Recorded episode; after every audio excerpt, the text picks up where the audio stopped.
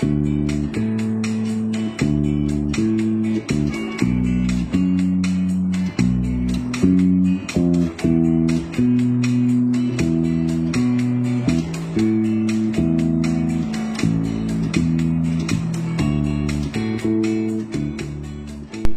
家好，欢迎来到中年少女坦白局。我是有一点点被刚才的雷雨吓到的大头。我是有一点困困的肥脚。你听听你这个声音，对，真的是。对，因为此刻外面正在电闪雷鸣，风雨大作，然后我们两个在室内录音。我是被就不是逼迫啊，逼迫也不能这么说。我是被总监要求本周要嗯努力录音的，对，另外一个主播。就是嗯。行吧，我们想本期想跟你聊一聊开学这件事情，因为最近不是九月份是开学季嘛，对对对对对，好呀，聊。虽然好久没有开学了，但是你的小孩开学呀，就开幼儿园，对对，开幼儿园哎有什么感觉吗？就是我不知道开幼儿园会兵荒马乱吗？不会啊，都是我老公。因为你们已经是在。不是刚开哦，就是 OK，就不像第一年。嗯，那我觉得小学不一样，小学是每年开学都还是感觉兵荒马乱。为什么？因为有暑期作业。啊，真的是一个非常值得聊的暑期作业的话题。对对对，所以我们第一个就想聊一聊，嗯，聊聊开学季吧，然后说说我们的一些看法，以及最近不是教育部出台了那个双减政策，你有关注到吗？还有就是，呃，小孩不能玩游戏，只有周五、周六、周日的每天晚上的八点到九点。对对对对对，我知道。嗯，这政策我觉得有点扯哎。就我觉得政策的方向是没有问题的，对，但是有点一刀切。为什么一定要八点？如果八点到九点，我正好在吃饭或在睡觉。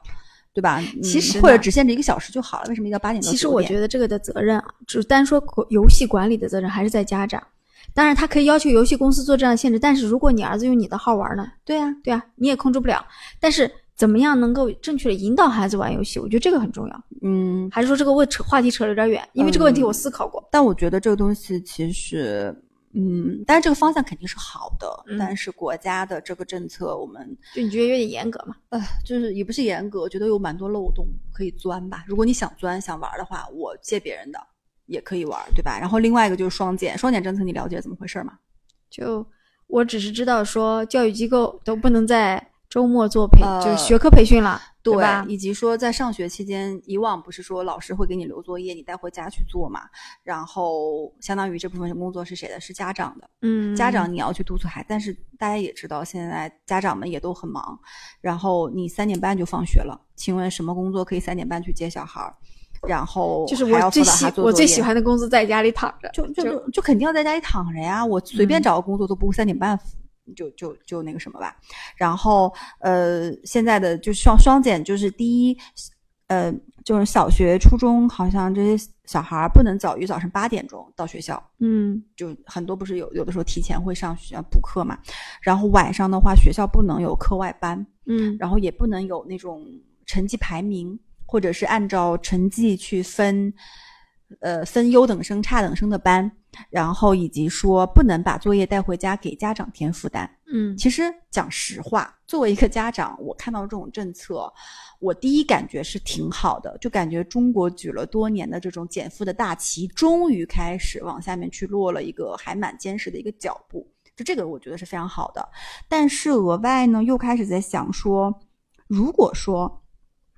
就如果说他这个东西没有实际上教育改革没有实际上去改，成绩你虽然小学不考英语了，初中高中一样要考，未来的社会人才一样需要英语很重要的一个能力，那么这个事儿，对吧？那大家依然要去过那个独木桥。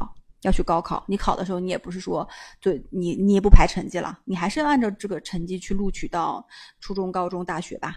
那这件事情就会有另外一个变相很东的东西出现，就是 V V I P 一对一私教。我把老师请到家里，嗯，我正常上这个班，我可能交八千块钱一个月，老师请到家里，我可能要一万六一个月，嗯，因为单人一对一更高更贵。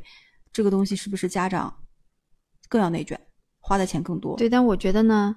你也不要这么严格，就是一，我觉得改革是需要时间、需要决心、需要去反复验证的。嗯，我觉得方向是肯定没有问题的，就，嗯，只是措施上，我就可以肯定国家还会有步骤再去看。嗯，或者是说能够真正把。考核的东西去改一改、换一换，或考核的方式去改一改。比如说不是以一次考试的成绩，是以你每题每一年每一年的基本的各种学分制还是怎嗯样。呃，就像外国一样嘛，对吧？嗯这个东西改了，才有可能真的去改，就是不内卷了啊。嗯对，然后这个就反正讲讲最近比较热点的一些关于教育、关于小孩的一些事儿啊，那就聊聊开学吧。就本期其实我们想聊聊开学季，然后呃，因为开学季的时候，我会以两个身份，我们可能去聊一聊，一个是作为父母，一个是作为。嗯，自己曾经也有过非常多的无数个暑假开学、怎么寒假开学的那个经历，然后想聊聊上学的时候的那些事儿。啊嗯，那我想先问问肥脚，你最近的开学季有没有给你带来什么困扰，或者你儿子有没有，或者你之前自己在上学的时候有没有那种开学疯狂补作业啊，或者很惶恐的一些经历对？，作为我儿子呢，因为是上幼儿园，所以没有。我们家只是开始帮他调一下作息，让他早早睡早起，嗯因为怕他起不来嘛，所以他最近都起得比我早。对我儿子还好，就是因为他也没有什么作业要补。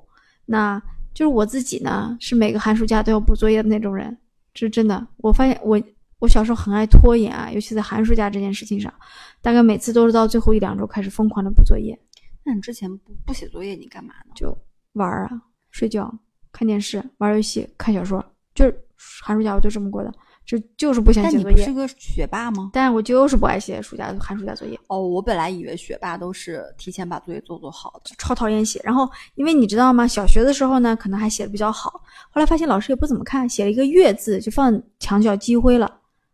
然后嗯就想，那写这个干嘛呢？然后于是就把同学叫来家里，互相抄一抄，你写前半部分，我写后半部分，然后我抄你的前半部分，你抄我的后半部分，完美解决，自己只需要写一半，可就可以。哦，你还挺机灵的。但但因为寒暑假作业真的有点无聊。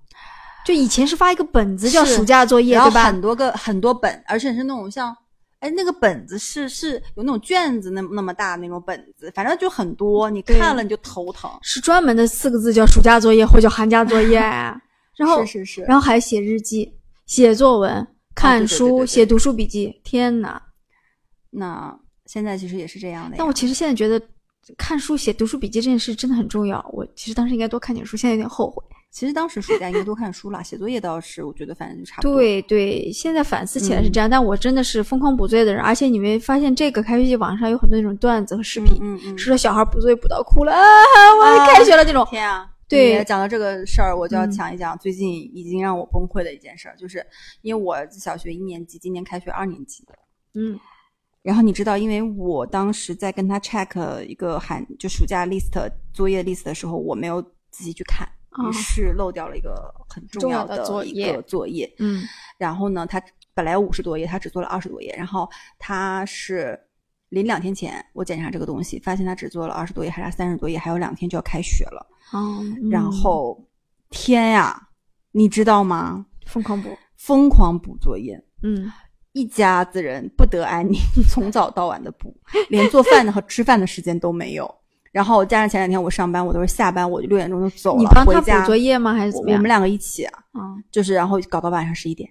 然后我儿子说，他甩他的手说：“妈妈，我的手指头就是写字写的都疼了，就有点感觉有点起茧子了，天呀！”然后这个时候我老公就翻了我一张，就是你说那个小孩儿就是那些热点什么呃小孩儿什么了什么补作业补到哭，我当时发给我，我说我才要哭，你知道吗？因为我就不得不说有一些作业是留给家长的，，对不对啊？有一些很有一些作业是留给家长的，是有一些很形式的。举个例子，有一些画那种画儿的，那种画报，啊，呃，什么手抄报，你慢慢嗯上你就知道了。啊天，这个东西一看就不是小孩子画的，那就是内卷嘛。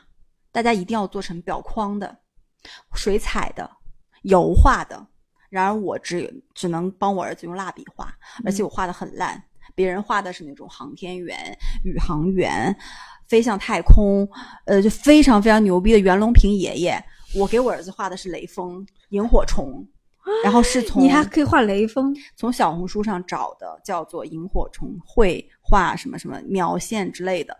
但这样有点歪掉哎。但是是这样的，因为所以我说为什么哎，但我又不我不想说教育这个话题，对，毕竟身、身在其中，但真的就挺内卷的。家长和家长内卷，孩子本身可能没想卷，但家长就一定说不行，他用水彩笔画的，我就要用油画笔画，我就要裱框。老师没有要求对裱框，我有时候也这样，不想输哎，嗯，我不是能输哎，就我不是，我可以接受输，我只要接受不是最差的哎呀就可以了。哦，好吧，所以你的雷锋应该不是最差的对吗？还是我觉得说不准不是最差的，可能也在下游排行。没关系，啊画报也不太重要。是嗯是是，那我们讲一下，就是开学前疯狂补作业的经历，以及说为啥开学前会紧张，哦，这个我有，在怕些什么？就到底怕些什么？我呃，我倒不说寒暑假，因为我高中是住校的，你知道吧？我每个星期回学校都会紧张，就是周日的晚上会吗？对，周日的晚上会嗯紧张，紧张到是说紧张的感觉会表现在第一，你可能有点吃不下饭，然后老要跑厕所。为啥？为啥就紧张？我后来长大了以后，就我大概只真的只有高中才会这种感觉，平时就还好。那因为我高中呢，呃，我分析来这么几个原因啊。第一个原因是跟和同学的关系比较比较一般，嗯，觉得回去好像也没有什么值得期待的人和事情。然后这是第一个，第二个呢，就是高中时候学习压力真的比较大，然后呢，也经常有些就像我理科也不太好，然后理科嗯学的不好的时候就觉得哇好难受。再就是当时高一读完读高二的时候文理分科嘛，会有这种会重新又分班，又把你嗯打乱，又重新开始学习东西的时候，就会有这种就是面对新东西的这种紧张，真紧张所以你觉。得最大的一种焦虑和压力的来源是什么？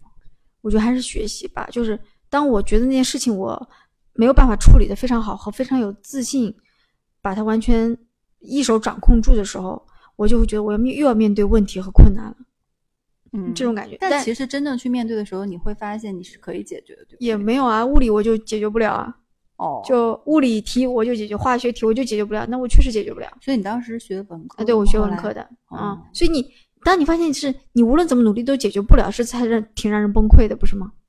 那我真的是解决不了。啊，嗯，我觉得再来一次，我可能还是解决不了，就所以还是会紧张，嗯就这种。所以还是来自于学习本身带给你的压迫感。对，那但你是自驱力，就自己觉得说我学习不能落下，还是父母给你的压力，老师给你的压力，嗯，那总体来说，我还是一个积极向上的人吧。还是自己给自己？对，就像现在做播客，你也就自己给自己压力一样。不不是你给我的，啊，对对对，主要是你，主要是你。我的天呐！所以你是不是年纪？纪越大越来不上进了嘛？嗯，就比较想躺平吧，大概。嗯，小时候就你也知道嘛，高考嘛，压力都比较大嘛。现在反正就播客做好最重要，对，喊口号了，喊口号。行吧，那我说一下我。嗯首先，我自己是没有那种暑假之前疯狂补作业的。我能说，我这次帮我儿子补作业，是我历历史第一次，就是感受到了暑假之前狂补作业的这种无力感和痛苦感吗。不会是学校高考第二名啊？第二名吗？还是第一名？然后呢，我属于虽然我是我不是学霸，但我是那种暑假前几天就会先玩几天啊，啊，比如说去周边玩一玩，玩个两三天、三四天，然后我就会集中集中一段精力把作业写完。我的心态是早写早完事儿，哇，你这个心态非常好，非常棒。然后我就可以开始看《新白娘子传奇》了。哇，主要是为了看《新白娘多么有子传奇》，年代感不不被打扰，对吧因为它？每年都会播，我还有每西游记年都会看。对我每年都跟第一次看一样，不懂为什么，因为那个时候你也知道，只有有线电视嘛，对，然后你就固定的，比如说我写作业啊，我举个例子，我先写完嘛，但有的时候他下午播，晚上播滚动播放，我会在下午的时候看第三四集，滚动播的时候再看一遍三四集，然后晚上再看一遍五六集，第二天再看一个三四集，就这样这样这样循环反复的看，所以。就是这个，比如说白素贞在第几秒的时候，她头伸了出来，变成了蛇，因为什么变成了蛇之后的反应，我现在到现在都背得出来。你你还记得吗？当时喝喝牛黄酒变成蛇的那个片段？雄黄酒，啊，雄 牛黄酒，我刚才雄黄酒好吗？哎，我还哎哦哎，你真的是看了那个电视剧吗？你确定吗？雄黄吗？雄黄，那牛黄解毒片是干嘛的？牛黄是牛黄，雄黄酒是雄黄酒确定有。雄黄这种东西吗？哎，你不信你百度，太好了。真的不知道你的寒假、暑假作业都写到哪里去。哎，是的，但是你知道，因为你想快点把它做完，所以你就不会很认真的去做。啊，所以你的作业写的就比较烂，比如说有些填空题、选择题，我随便填 A B C，原来是这种人啊！就我不会去写正确答案。啊，反正老师也不在意。呃，对，但我但我也没有抄作业，我都自己完成的。你也但哎没法，说我。咱俩有什么本质上区别？你不看题目随便写个 A B C，但是我抄别人，我还做了一半。我不是所有都随便写呀，我大多数还是好好写的呀，你懂吧？然后我我我我妈就看到我在那写作业，说：“哎，这孩子我闺女真是棒，真棒，妈妈要奖励殊不知什么殊不知，对，然后就对，就是我觉得还蛮好笑的。然后那个时候，我不知道我们放那种寒暑假的时候，你父母是不是就是你自己在家吗？然后爸妈爸妈不在家，还还还还是怎么样？对，就是自己给自己做饭吃吗？还是怎么样？对自己自己做饭吃，然后自己给自己做什么方便面？嗯，对，还有一些乱七八糟的东西呗。家里有什么做什么呗，就是那种。你是那你就是一个人在家喽？对啊，我不是哎，我是在我姥姥家哦，所以我姥姥，你知道老年人也还比较宠小孩儿，他就每天中午给我做做，呃，好吃的就是我姥做的特别好吃一个东西，就是你要把那个煎蛋煎煎蛋，然后放糖醋，糖醋煎蛋，你吃过没有？拌着饭吃，然后每天中午的时候，我姥给我。而且我就感觉我一整一整个暑假中午都在吃糖醋煎蛋，天，每天都在吃糖醋煎蛋。然后我哥跟我一起都在我姥姥家里面，就是放暑假嘛。我哥每天吃五个，我吃了两个，于是我们家两天鸡蛋十四个，两天鸡蛋十四个，就很挺厉害的。嗯，我现在想想，我现在想到暑假就是糖醋鸡蛋的味道。所以其实那个时候因为觉得鸡蛋是好东西，都给小孩吃嘛。嗯，是哎，嗯，而且它只是就是你知道那种糖醋勾芡的那个汁儿拌着大概懂，很好吃。但现在想想这个东西好像也就那样。你现在吃什么应该都都一样。嗯，不是啊，吃薯条和鸡翅就挺好吃的。然后那个时候就。反正暑假带给我的感觉，其实作业没有带给我特别大的一个困扰。我觉得你误解了本期话题，本期讲的是开学，不是 快乐的暑假，好吗？你嗯，重点有点偏离。对，然后呢，好，讲到开学，开学前我觉得我会紧张，但我跟你不一样。嗯，你的紧张呢，是因为担心自己做不好，有压力。嗯，你呢？来自于学业上的。我的紧张呢，是既紧张又兴奋，就一个比较复杂的情绪，有点既期待。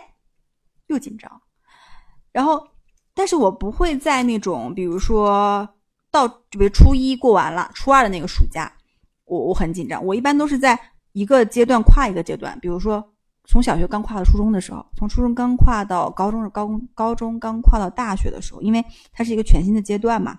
你有点不太知道那个阶段具体是干嘛的，嗯，你也不知道，因为你会遇到新的新的同学，对对对，新的新的同学、新的老师、新的学校环境、新的位置、新的书包，嗯，你都会让你感觉有点期待，嗯，但是呢，可能课是更难的，你可能就觉得，哎，我我可能稍微会担心自己在新的一个学习阶段是不是能够 cover 得了，那也会担心跟呃同学们相处的会不好。那如果到了第二年、第三年，其实就是就还好吧。嗯，另外呢，对我来讲，就是说我开学前一般会对自己的这个学期有一个新的目标的预设跟提前的一个假设啊。比如说，我上个学期我考了班级的前二十名，我这个学期说好，我这个学期考十八名。嗯，但我不会提，我不我不会说从二十名到十名。我给自己比较一个能够达成的一个目标，二十名到十五名，十五名到十二名，就这种类型的。然后还会给自己设一个什么目标，你知道吗？就那种，嗯，交一个好朋友，嗯，这种不太需要费力气的。对，你会给自己设定目标吗？不太会。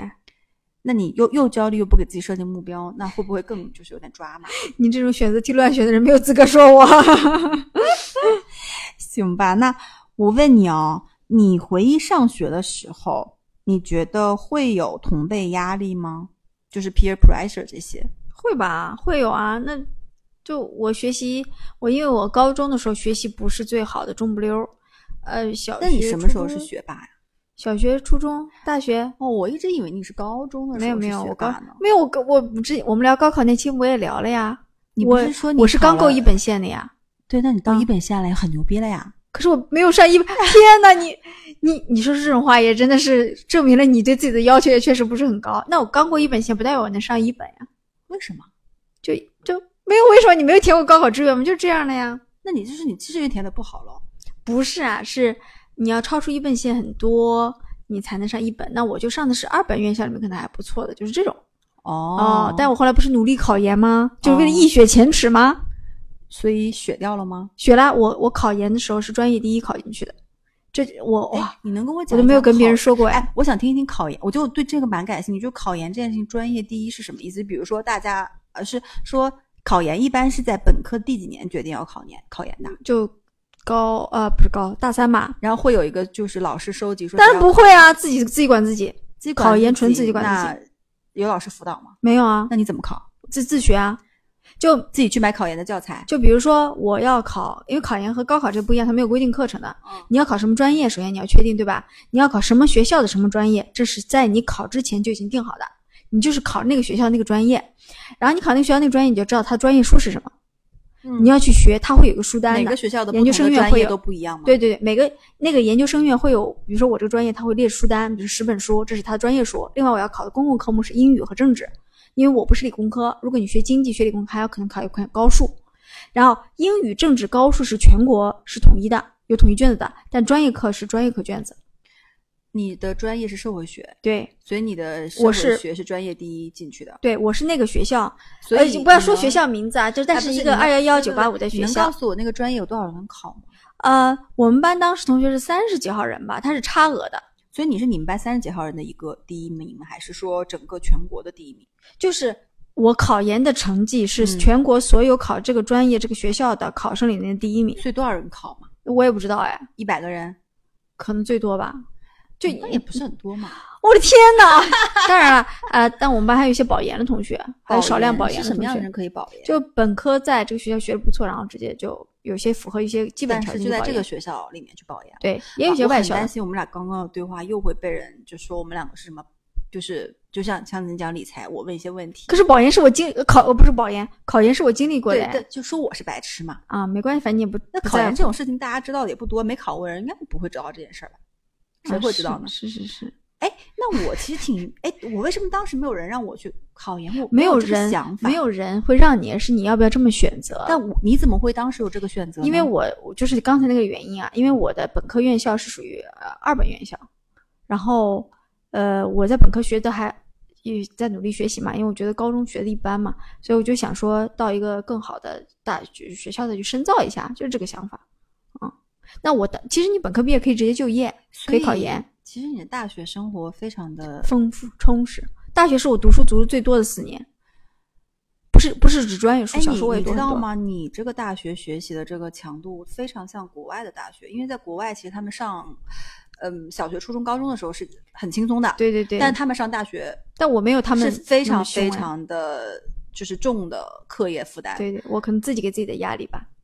对，然后中国其实不一样，是前面紧后面松。对对对，但我其实是因你是前面紧后面也紧。是因为我上高中，你就发现那些那些，就像我刚刚说的，理工科我是真的搞不定。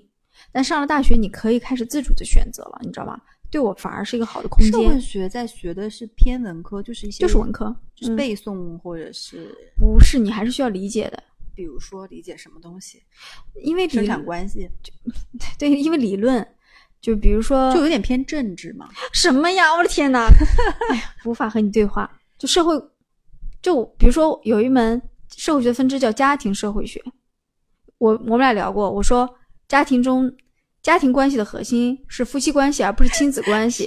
这就是社会学的研究领域。我跟你说，肥脚聊完这一期，当我听到你是以专业第一的维度考到你们那个学校的时候，以后你再讲你是社会学专家这件事情，我就我不是专家好吗我产生了对你更加幸福的这种感觉。你千万不要，因为我我我专业书也很久没读了，我只是想，哎，对，怎么会扯哎到这件事情？我问你我问你有没有同辈压力啊，对对，啊对对，然后我我压力你有我怎么会扯？我怎么会扯到说我考研考专业第一？哎，真的，我没怎么跟别人提过我专业考研第一这件事情，好了，因为我谦虚，我觉得就不要太暴露自己。可是现在听友们都知道了呢。对对，谢谢大家。好，呃应该我也没有办法辅导别人考研，继续回来那个问题，你有没有同辈压力你？会有呀，就会有呀。那压力的点是学习吗？那当然了，不然长得美吗。高中的时候没有人在乎这个吧？不是特别那么在意吧？我不太在意，还是学习压力比较大。大学可能会吧，但大学我也不紧张。大学因为嗯同学的关系比较好，所以我还蛮喜欢上大学的。就有人跟我一起玩，玩什么？就玩很多东西。难道我大学二十四小时都在学习吗？我觉得你就是不是，在学习啊我不是，就是还是有玩啊，有一起出去发传单，一起去发打工，传单是在玩吗？天，你日子怎么过那么苦啊？就就是你知道赚点零花钱，你大学日子过得太苦了，除了学习，你是富人家的千金出来的，对不对？就是谁都不需要发传单，发传单也发，但发传单这件事情怎么会觉得是好玩？有趣啊，就是和好朋友一起发传单就好开心哦。好吧，那我讲一下我吧，就是我真的跟你不一样，同辈压力我是有的。然后你就你刚刚说的，是不是审美上或漂亮，我就是这个压力。啊，好吧，然后我们上学的时候，我觉得更多同辈压力就来自于女孩子之间相互的审美观也好，或者是女孩子和女孩子之间的普遍认知也好。首先，我来举个例子，最受欢迎的一定是学习好长得美，且受老师喜欢的。嗯如果在这个基础上长得再好看一点，绝了，完美。嗯，但是如果你只是长得好看，呃，学习很渣，其实不太会受到大家的喜欢，反倒不如长相平平、努力学习的女孩儿，就那种戴着眼镜、长相平平的那种女孩儿。我觉得这个是我们上学的时候大家的一个认知，就跟现在不太一样啊。然后呢，我那个时候是属于首先学习平平，长相也平平的小女孩儿，所以我觉得整个我就在中等，所以我会有同辈压力可。是你高中的时候不是全校第一吗？第第二、第一完了吗？但没有哎，我没有，我我我我会有压力，但是我我我想，就那种好好看的校花，我怎么不长那样？对，因为你对自己的大部分要求都来自外观肤浅的这些，对，是肤浅，就非常肤浅的一些认嗯。知和外观上的，我从来就刚才你讲的那些什么考研、学术，天啊，就没有人跟我提过，没人提过，我怎么会知道呢？我连考研这个词都不知道。哦，所以怪别人了，真的对呀、是不然呢？那我再问你个问题：你上学的时候，我觉得不管呃初中、高中也好，大学也好，你喜欢跟什么样的人交朋友？你你当时有自己的一个交友标准吗？有，首先硬性条件是不要长得太高，因为我是一个小矮子。嗯，我如果长得太高，我跟他说话就好累啊。我喜欢和小矮子在一起这个东西有朋友选。吗？有啊，就是刻意靠近那些长得矮的同学不就可以了吗？就是那你会长找长得比你矮的吗？就很少有人长得比我矮，你知道吗？就我已经很不高了，好吗？然后呢，就我我我们普遍还是和小个子的女生，或者说没有高出我特别多的女生这样在一起玩。然后好像我的朋友里也没有长得太好看的，可能惺惺相惜吧，因为我也不是长得太好看，所以太好看女孩一般也不太会来跟我一起玩。只要太好看的女孩，应该不会跟你上自习吧？每天。但是我大学朋友对他们，就我大学呢那，个很好看那个朋友，对我很好看的朋友就是这样的，他买了，他说，嗯，他说既然你考研，我也要考，然后他就买了书，然后那个自从书买回来就放在那里落灰，然后就谈恋爱去了。对，然后只要我拖他们上自习，他们一定是睡觉，在自习室睡觉。后来我就放弃了，你们都给我滚，不要来上自习。然后每天只有我早晨七点多起床，下午九点多回来，就是上自习，考研自习，没有人逼我。然后我每天就这呃专业课有几本书，呃通识课有几本书，这样轮轮倒着看。然后有时候去图书馆再去补一些知识进来，就这样熬下来的呀。然后每天压力很大，你知道吗？那种压力来自于万一我考不上怎么办？哎呀，天呐，就完全是内生的压力。如果那个时候你录播课，你这就不会担心自己没有东西录呀。就是社会学理论，对不对？早很枯燥。前面十几个小时的积累，第二天录出来。你当时如果开始就开创，开始录播课，你真的现在是大是我当时应该开什么，你知道吗？开叫陪你上自习，开视频直播，陪他陪大家上自习。现在有很多人是这样的，就他在自习室上课，然后开一个直播，大家一起学习。但就长成什么样不重要，对吧？啊，当然长得好看比较比较好，比较吃香啦。对，但你知道吗？就是哎，为为什么说到这个啊？朋友对不对？就学习好不好对我来说不是交朋友的标准，但就像我说的，长得不要太高，就是我交朋友的标准。嗯，然后我比较喜欢简单善良一点的人，太复杂的人我不太处得来。就我，嗯我我没有没有那那个脑子么复杂应，对，我嫌累，嗯，是就太累了。了。嗯，呃，那我喜欢什么样子的人呢？我觉得我选择跟就我会选择跟自己比较像的人，就是因为你知道，就大头小时候是一个非常非常内向的小朋友，嗯，不需要跟别人讲话，然后经常被老师找找我爸妈说，哎，你女儿怎么那么内向，不喜欢跟同学讲话，感觉有点自卑这种感觉。然后你不要这样看着我，现在把节目发给老师听听。所以我很喜欢跟那种戴眼镜学习，就一定要戴眼镜哦，学习很认真，也不太爱讲话，很内向的女孩交朋友。呃，对你想想象不到吧？就我们俩的标准都很奇怪，一个要矮子，一个要戴眼镜，一个要戴眼镜，就，所以我说嘛，小的时候交友标准就很好玩。嗯对，但是到了高中跟大学就很奇怪，我开始有变化。我喜欢跟那些特立独行的，有点男孩性格的，就每天大咧咧打篮球的，或者是很有个性的小孩交朋友。我觉得你知道吗？你交的朋友是什么样子的，他会对你的性格和你后天的一些东西有很大的一个影响，因为你是随着他们带给你的一些不同的生活的东西，然后你也会有改变。然后我觉得朋友就是是伴随着你年轻时候成长的一个很重要的要素吧，所以我选择朋友的这个变化的历程，也是我自己在变化的一个历程。但是有个总的大的原则就是，我变成我变成什么样，我变成什么样，我就找一个什么样，就跟我什么样的人。嗯，但我要声明一下，我现在找朋友的标准已经不再是找小矮子了。你现在有没有很高个的朋友？对有吗？你告诉我。有，我有一米七的朋友，就是我长大之后交那你拉出来让我看看你的一米七的朋友就。就，可是我认识你几个朋友都还是一米六几。嗯，对，都都就是小矮子，对不对？哎，你不能说一米六几小矮子，你不要就瞎说。我一米七的朋友，我会跟他说你是我最高的朋友，没有之一，就只有他一个人，你知道吗？就很奇特。然后没有现在，因为长大后你不是很在意这些戴不戴眼镜啊，就这种事情了吧？长得好不好看，你会在意吗？不在意。对，你还是看个性嘛。对我，我有时候我现在交朋友喜欢，就我，但我会刻意有有点喜欢，就是跟美女交朋友啦，因为我觉得看着她赏心悦目。然后就是你不会就像那次聊女生友谊时候，雌竞吗？不会。嗯我早早年间会，现在不会。我看到啊漂亮的小女孩，我不是老了还是怎么样？我看漂亮小女孩，我就老老老想跟人家搭搭讪。有老母亲那种感觉。对，我说，哎妈呀妈，你今天真好看，就是你知道，就是我我嗯，我好像比较我现在变了。不敢接近美女，哎，对，我很喜欢撩美女，嗯，对，，反正讲太远。然后，那我再问你一个问题：你小时候有被老师叫过家长吗？好像没有哎，因为我一直都是很乖的那种，然后学习也还成啊，一次都没有。几乎没有啊，我完全没有印象，那我有哎，嗯但是尤其是我小学的时候，我不是讲我既内向，学习成绩就不太好，老老师就经常找家长就，找我家长，然后说你小孩儿这次好像倒数第几哦，就是不太好，那个题啊乱七八糟算的。然后呢，呃，我觉得我妈真的是会直接跟我说，说哦老师说了，我以为他怼老师呢，不没有没有，嗯说你这个不太好，你这个需要加强，然后就帮我加强呗。然后就有帮到你吗？就有嗯嗯但我你知道，我不知道，就小的时候这种一二年级的记忆，我其实是能记住的。所以我嗯现在在反反反到我儿子这里的时候，我就会自己过滤到一道，啊，我不会会直接把老师的我反馈我应该也不会，嗯，直接告诉他，因为就去年一年级的时候，老师就找过我，你会怼老师吧？呃，有没有有没有我怼不会怼啦，嗯但是就是你可以接收着，客观的去对待这件事情。老师嗯会说，哎，对吧？你儿子数学好像不是很好，对，就大概就班里面就排的比较往后。那我会去说，嗯，好的，老师，我跟他一起努力。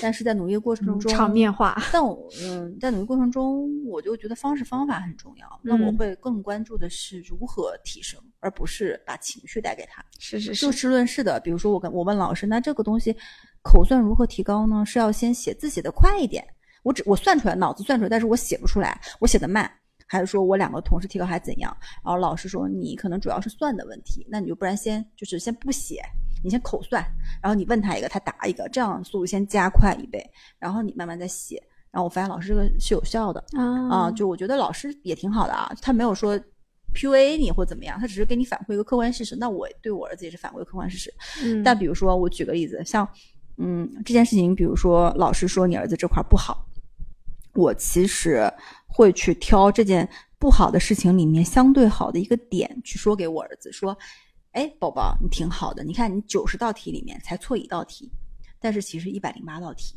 他还有差不多十八道还没有做。那我会说，下次呢，我们可能要加快一些速度，把那十八道题做上。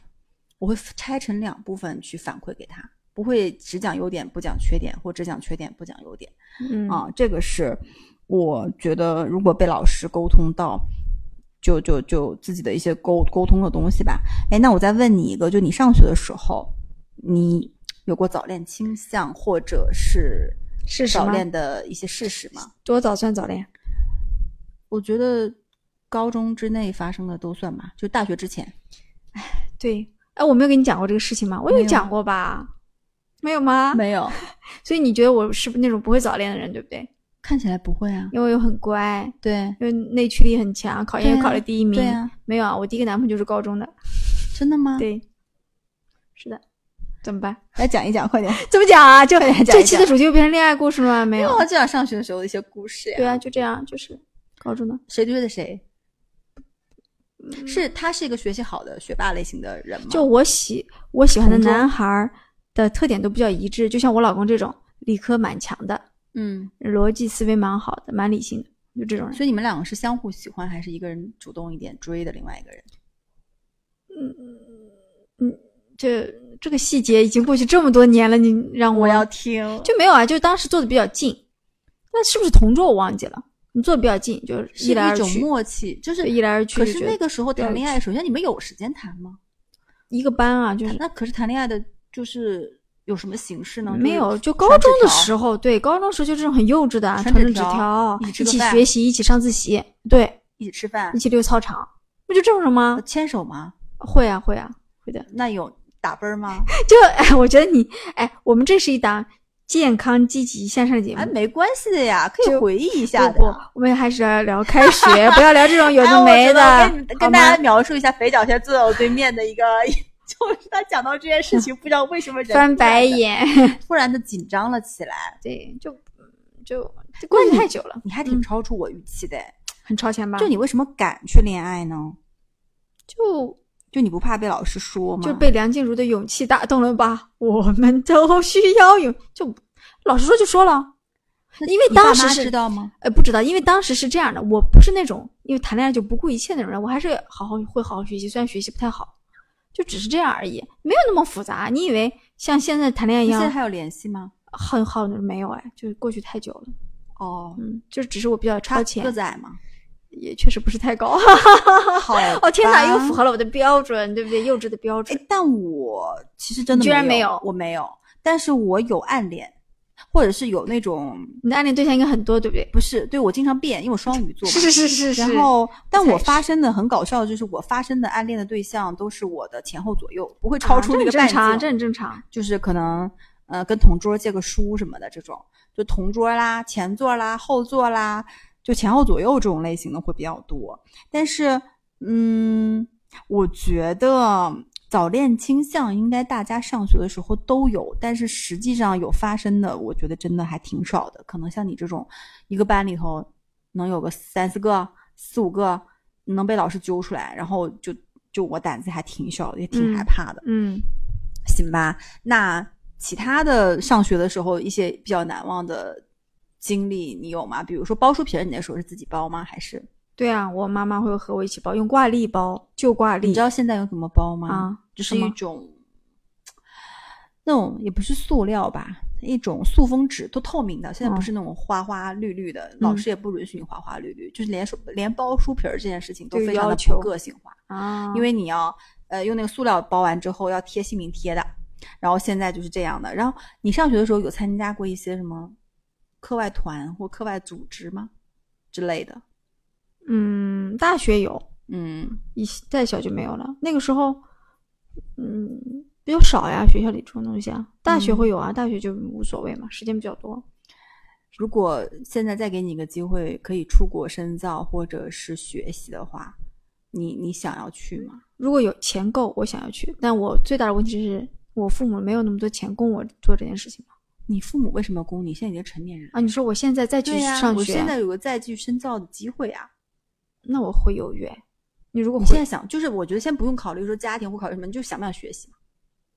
就不确实不太想学习了，嗯，真的你就变了哎。但我想哎，就你可能没有意识到，就是因为我没学有习的艰苦，过，对我就是因为没有经历过长到这么大。